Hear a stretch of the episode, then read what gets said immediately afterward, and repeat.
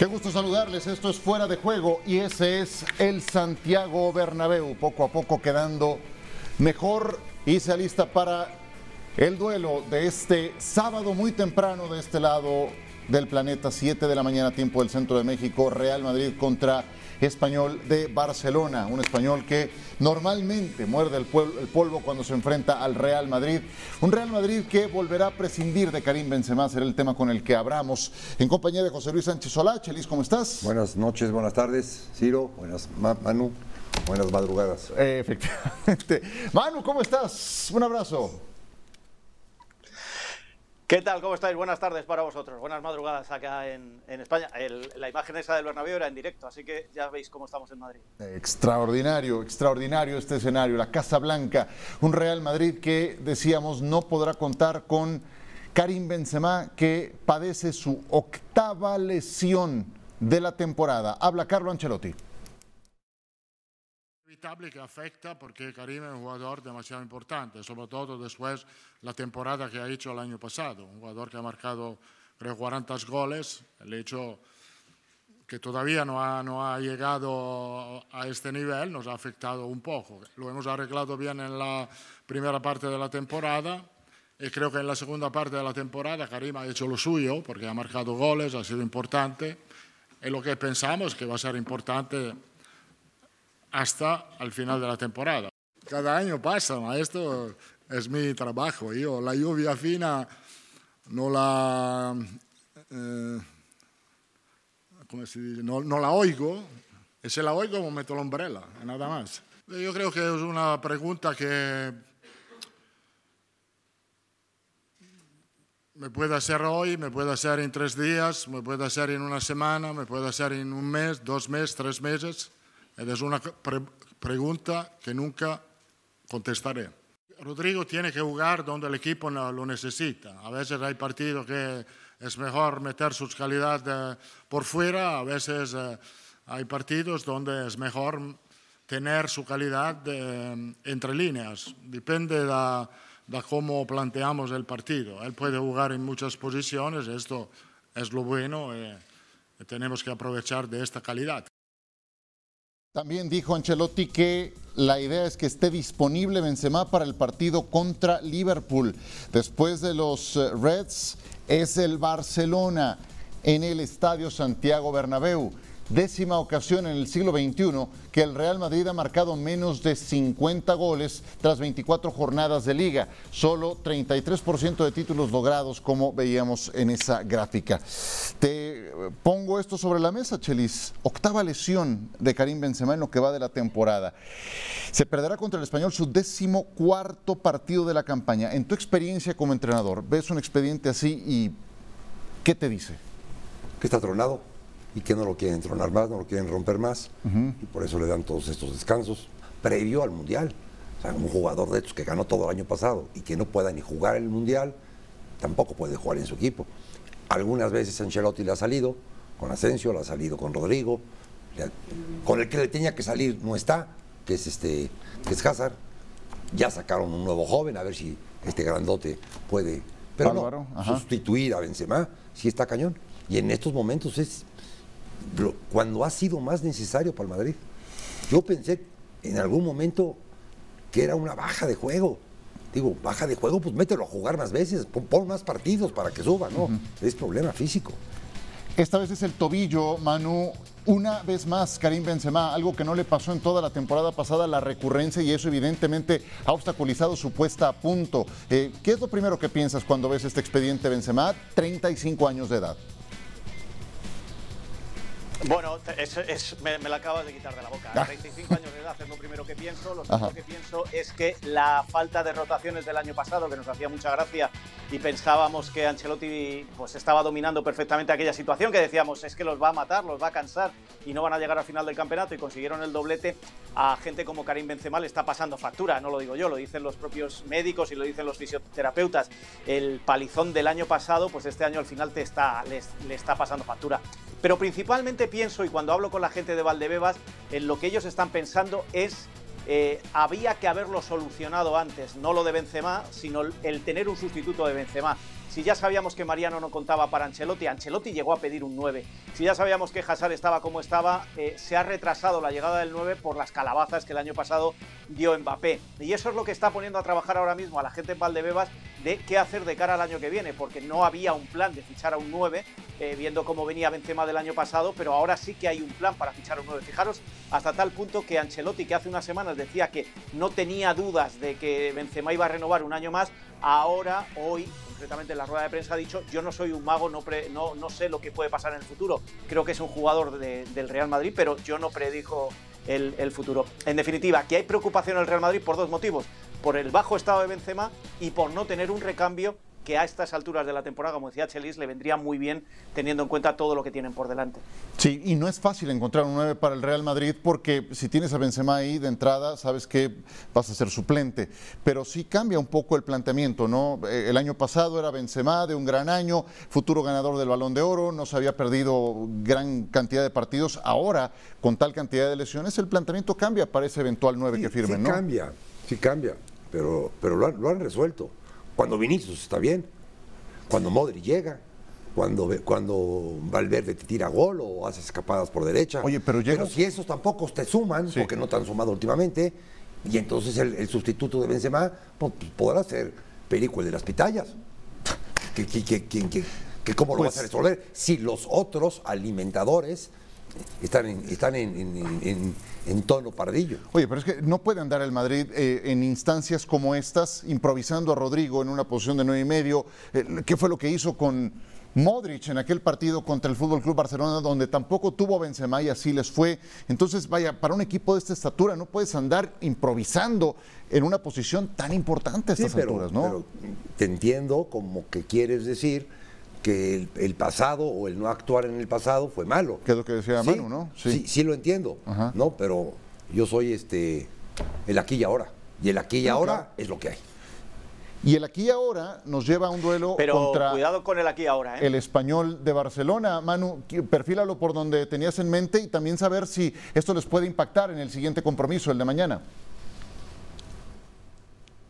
El aquí ahora eh, hay que mirarlo en, clave comunicación del Real Madrid. En, eh, las dos últimas semanas se está filtrando desde demasi- demasiado desde la Junta Directiva cosas en contra de Ancelotti. Eh, por eso Ancelotti está tan serio últimamente en las ruedas de prensa. Eh, Ancelotti sabe que si no gana un título, que sea la Liga o sea la Champions, pues la Copa podría valer, pero según cómo se acaben las otras dos competiciones, no va a seguir un año más porque es ley en el Real Madrid. Y, y parece como si en el Real Madrid ya se fueran preparando y fueran eh, eh, dejando entrever esa lluvia fina que decía Ancelotti y que por eso se ponía la umbrella, se ponía el paraguas.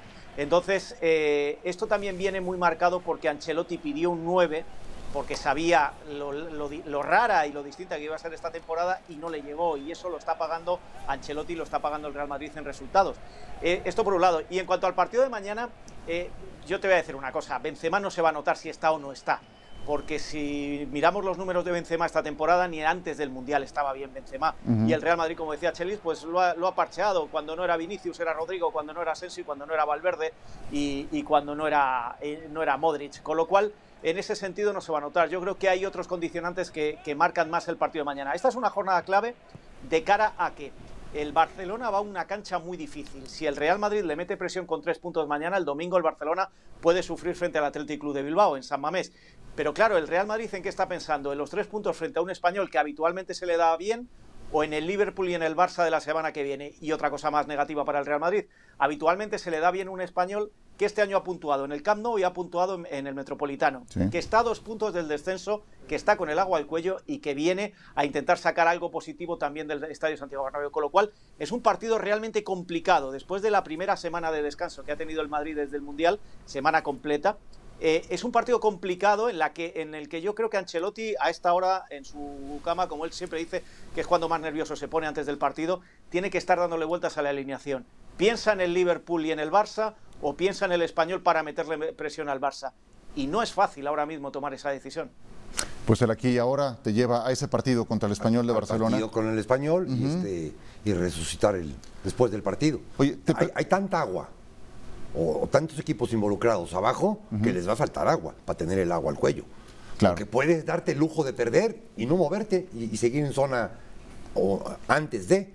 Son, son muchos equipos los involucrados. Por supuesto. Quiero aprovechar tu, ojo de entrenador para el caso Benzema, porque la aportación de Benzema no nada más la mides en goles, que una buena cantidad de ellos han sido por la vía penal en esta temporada. También en la capacidad para activar a sus compañeros, para hacerlos mejor, lo que llaman el juego asociativo. También ahí se mide el impacto de un Benzema no a tono o ausente.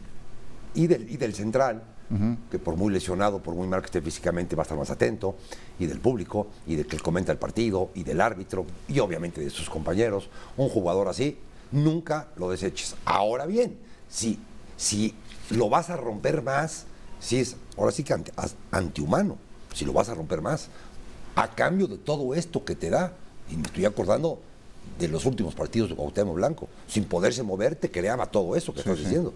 Sí, nada más que esto es a otro nivel y aquí tienes que. y este es un nivel de la liga. Por Al final de cuentas, es un jugador, estamos hablando de un jugador que te mueve cosas.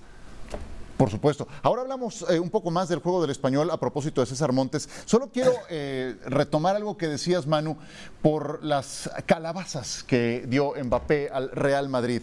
Porque empiezo a ver la prensa de Madrid el día después de la eliminación del Paris Saint-Germain, lo que dijo Mbappé en la zona mixta al final del partido contra el Bayern Múnich, lo lejos que se queda el Paris Saint-Germain de ser competitivo ante el Bayern Múnich. Y ya veo el tema Real Madrid Mbappé 3.0, ahí viene otra vez ese tema, no me digas. Tú lo has dicho, eh, lo, has mirado en la prensa. Otra cosa es lo que se piensa dentro del club. Mira, ayer hubo que escuchar incluso que, que Zidane estaba ya en la órbita del Paris Saint-Germain, cuando no, no, no, es, no, es, así. Lo que pasa es que pierde el Paris Saint-Germain, ha sido el escándalo de la semana en Europa y, y, bueno, pues a río revuelto ganancia de pescadores. Como el que se ha salvado Sergio Ramos, pues ahora se critica de la fuente porque Sergio Ramos no va a ir a la selección, eh, porque Mbappé se ha quedado fuera de la Champions vamos a ir con calma. El Real Madrid, y creo que era Gese hace unos días en una entrevista en la cadena SER, que dijo, conociendo a Florentino Pérez, me extrañaría que Mbappé acabara en el Real Madrid y tiene mucho sentido y hay que conocer a los dos personajes, a Mbappé por un lado, pero sobre todo al presidente del Real Madrid. Ahora mismo no hay nada de nada, porque no hay relaciones entre el Real Madrid y el Paris Saint-Germain por el problema de la Superliga.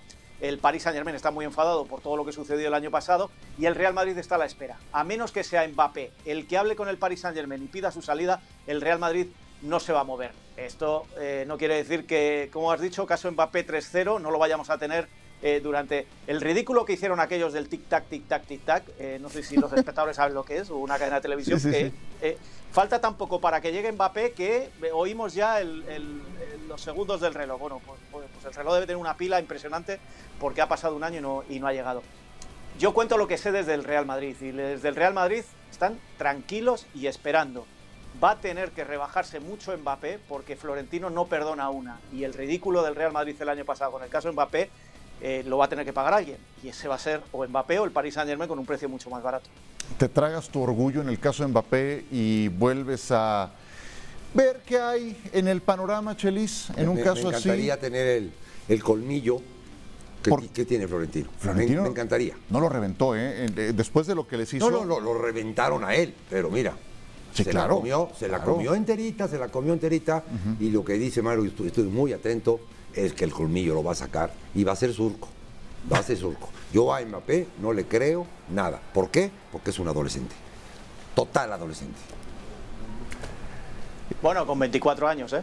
Pero adolece de muchas, de, muchas cosas que tendría que tener un jugador de su una persona de su calidad y de su, de su peso en el fútbol mundial. Y, es un hecho que solo él sabe lo que, lo que va a hacer. Y también debe de estar hoy más que nunca muy consciente que si quiere llegar a esos niveles de los grandes jugadores de la historia, no es en el Paris Saint-Germain donde tiene que estar. Para coronarse en lo más alto en Europa tiene que ser en algún equipo de una talla más importante.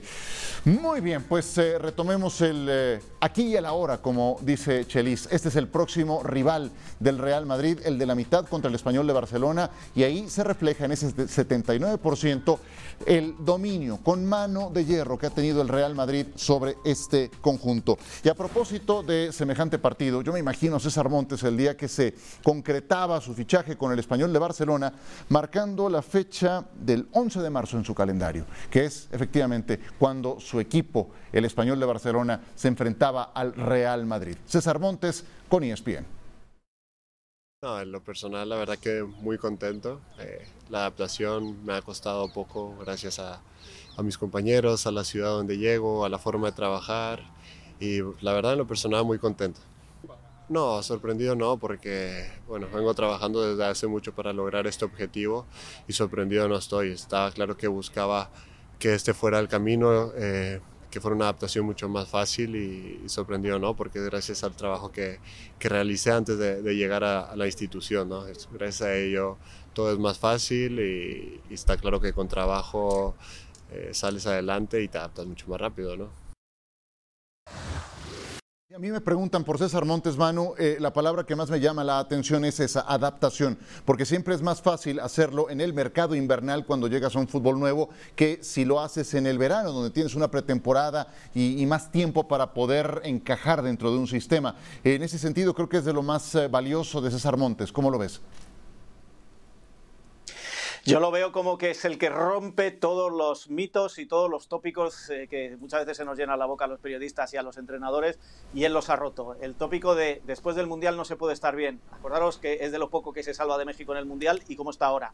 El tópico de la adaptación. Llegó, le dieron el transfer a las 12 de la mañana y a las 6 o 7 de la tarde ya era titular. Es decir, son eh, muchas cosas que ha hecho que César Montes acabe, como se dice, cayendo de pie en en el estadio del español y esto es lo que le está permitiendo ser uno de los hombres más destacados en un momento muy difícil del español. Yo creo que tiene mucho mérito lo que está haciendo, o sea, figuraros si hubiera empezado desde el principio y si hubiera caído en, en, en, un club que no tuviera las dificultades que está teniendo ahora el español en la parte baja de la clasificación. Yo creo que es de aplaudir lo, cómo le están saliendo las cosas a César Montes ahora mismo. Un club Chelis que le permite jugar pero también un club que está ahí rozando con el tema de la permanencia. Sí, quisiéramos ¿no? Que ojalá lo hubiera fichado el Atlético de Madrid o el Madrid o el Barcelona. No, donde está, está jugando uh -huh. y está haciendo lo que le conocemos y más.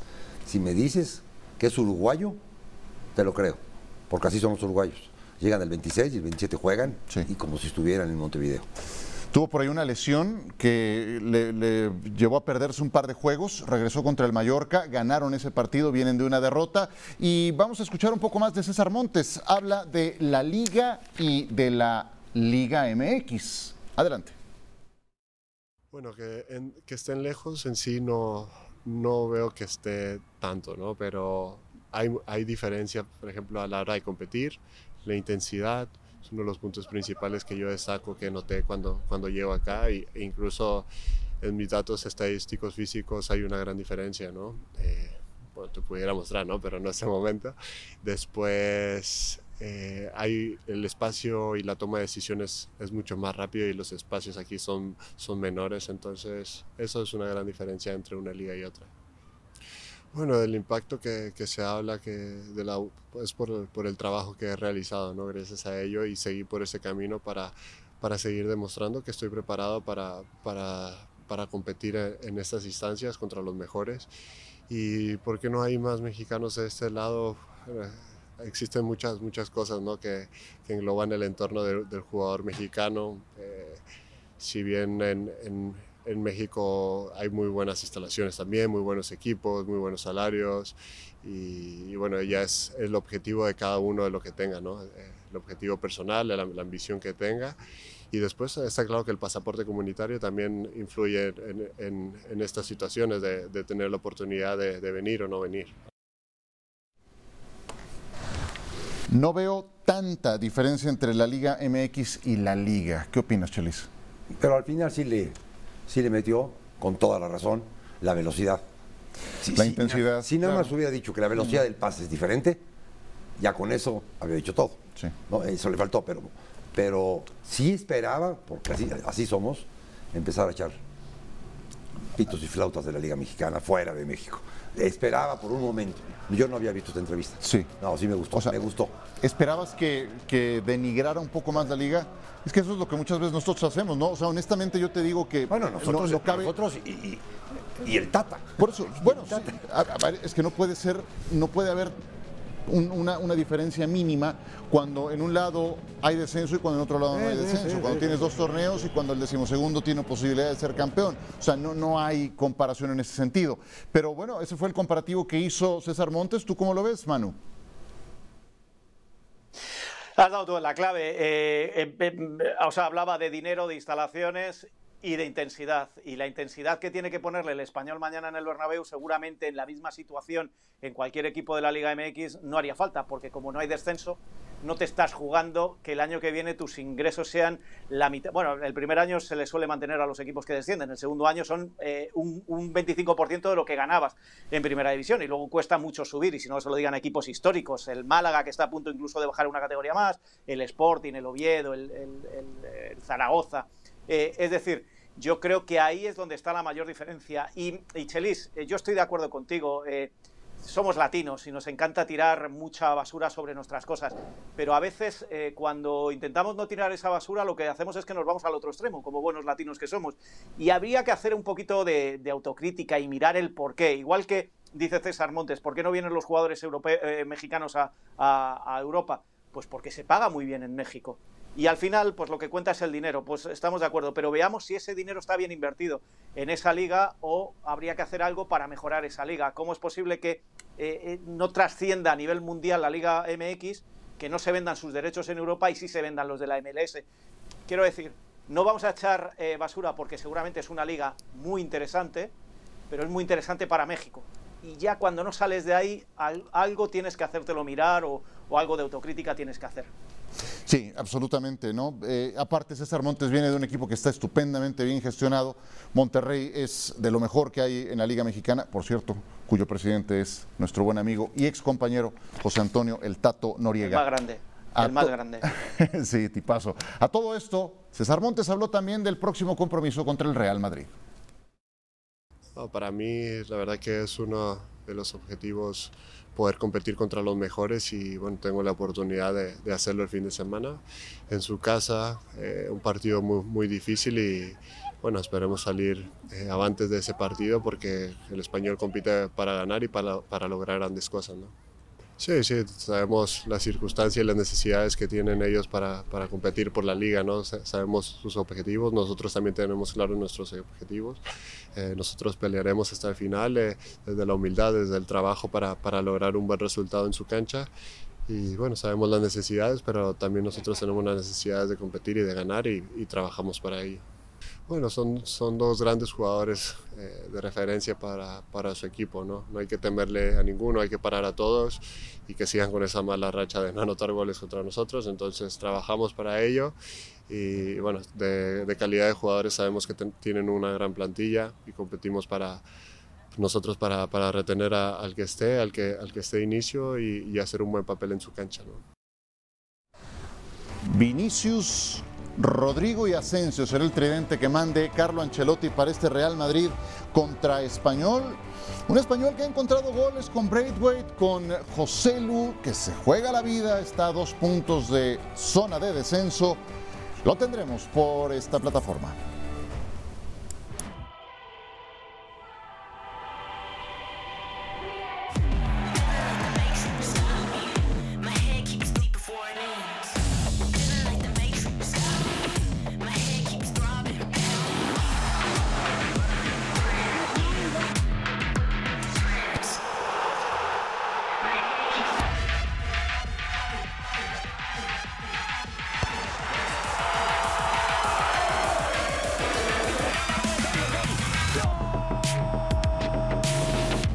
Un día como hoy, pero hace 16 años, mira nada más a Sergio Ramos, con una banda y con esa greña, ¿qué tal?